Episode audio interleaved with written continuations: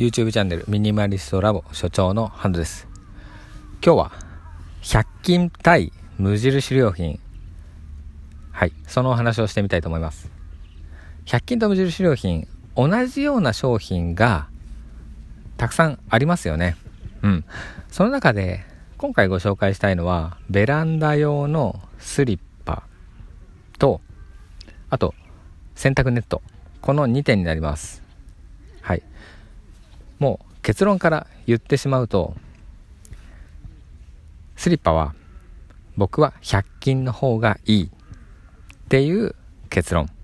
そして洗濯ネットに関しては無印良品のものがいいという結論になっております。はい。詳しくは動画見ていただくと一番分かりやすいは分かりやすいんですけどちょっと言葉でも説明させていただきます。はい。無印良品のものをスリッパで言うとこうスリッパですかねスリッパですかねちょっとまあその辺りはまた別の機会でお話したいんですけど、えっ、と、無印良品のもの、白いものなんですね。スリッパでいきます。はい。スリッパ、白いスリッパなんですけど、もう特に何の変哲もない。やっぱ、まあ、シンプルなものですね。で、僕が100均で購入したものは、キャンドゥというところで売っているエヴァサンダルだったかなっていう名前の黒いサンダルになります。サンダル？あれ？サンダルになってますけど、なサンダルっぽいんですよね。スリッパっていうよりもサンダル系ですね。どちらかといえば。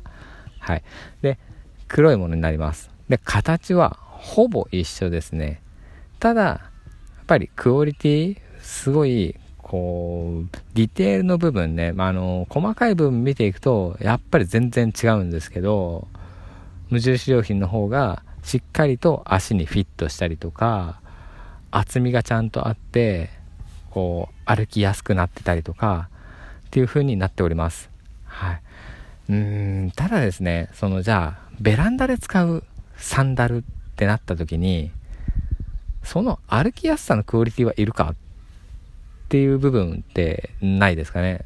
まあ歩きやすいイコール作りがしっかりしている。で作りがしっかりしているイコール少し重いとかいろいろね、やっぱいい部分と悪い部分って表裏一体っていう感じであるので、はい、100均のものはめちゃくちゃ軽いんです。はい、軽くて、この足に対しての凹凸もすごいこうフィットしてるかっていうとそうでもなかったり、ちょっとサイズ感が、うん、若干僕には合わなかったりとかあるんですけど、じゃあ無印良品のものって、それ、えっ、ー、と、1000円ぐらいするサンダルなんですね。1000円ぐらいするものなんですけどうーんまあ100均のものと比べると10倍の値段ですね。あと無印のものはそのタイプに関しては白しかなかった気がします。で白だと汚れが目立つっていうのがちょっと気になりますね。なのでじゃあなんで白買ったんだっていうのもあるんですけど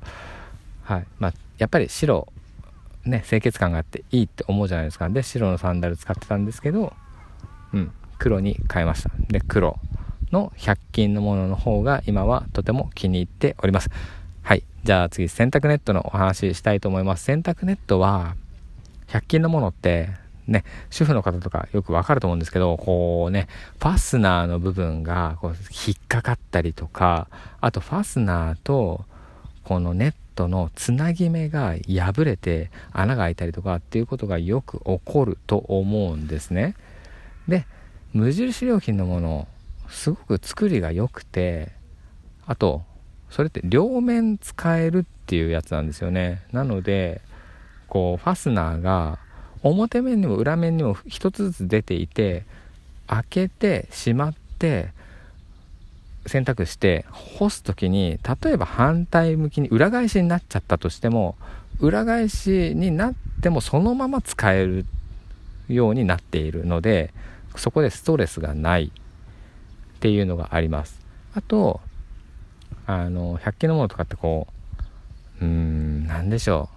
網目が少し大きいですよね。まあ大きいって言っても普通なんですけどこう無印のものが特に細かい。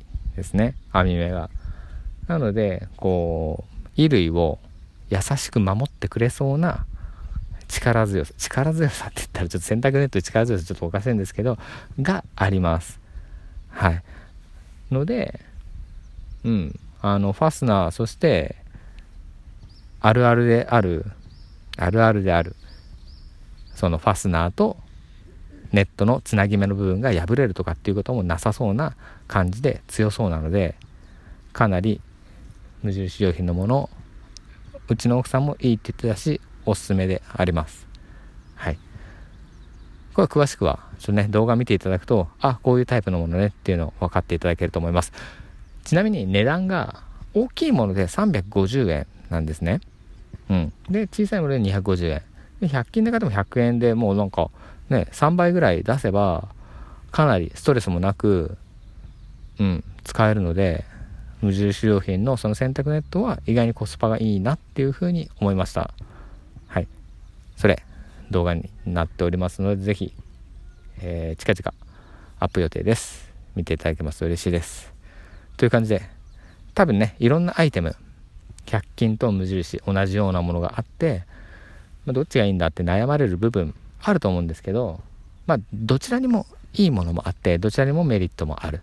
でもやっぱりこう収納グッズとかになっていくとどうしてもこうね形とかサイズ感がもう無印のものがめちゃくちゃ考えられててこう並べた時にすごくすっきりするとかっていうのもあるのでやっぱり無印良品使いたいっていうものもあるかなっていうのが、まあ、結論になりつつ100均もうまく使っていきましょうっていうのがはい結論ですという感じで今日も最後まで聞いていただきありがとうございました YouTube チャンネルミニマリストラボもぜひお片付けの話とか、この整理収納アドバイザー目線でやっておりますので見ていただけますと嬉しいです。それではまたお会いしましょう。Have a nice day.